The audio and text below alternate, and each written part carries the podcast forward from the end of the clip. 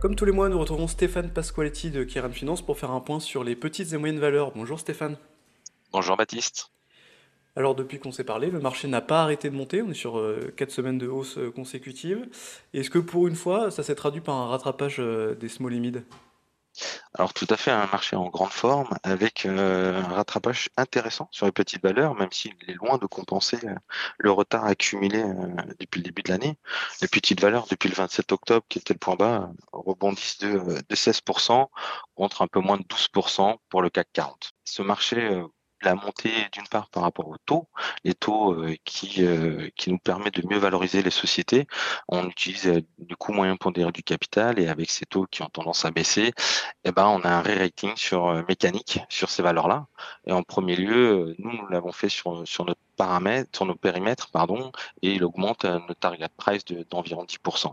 Ensuite, opérationnellement, c'est vrai que la baisse des taux va être bénéfique hein, pour, les, pour les bénéfices par action, puisque les taux d'intérêt vont être moins élevés pour les sociétés. Alors, on a aussi euh, beaucoup d'investisseurs qui sont revenus dans le marché. Est-ce que ça a profité à ces valeurs, justement? Oui, tout à fait. Ça pousse les investisseurs à revenir.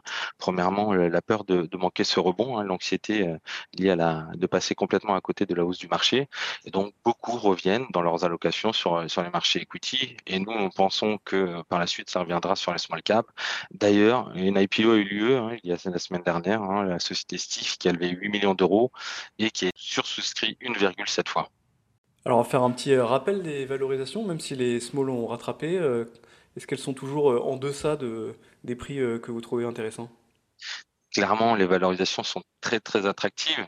Et d'ailleurs, un certain nombre d'acteurs hein, font des OPA. On l'a vu avec des fonds de private equity qui s'associent aux dirigeants d'entreprise, hein, à l'image de, de, la société S2Easy qui a offert une société de 32%. Mmh les sociétés industrielles, la société dans le fret maritime MSC qui a racheté Clasquin, elle l'a avec une prime de 53%, ou encore des dirigeants seuls qui décident de sortir euh, les sociétés de la bourse, à l'image du dirigeant de Charger qui a offert une prime de 34%, alors même que les perspectives à court terme ne sont pas florissantes.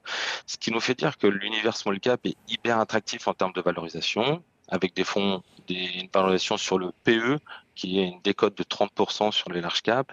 Et nous, on regarde de manière très attentive plutôt le price to book, le prix sur actif, où là, ça offre une décote de 40%. Et c'est ce dernier ratio qui nous fait dire que ce segment de la cote est particulièrement attractif pour le moyen terme.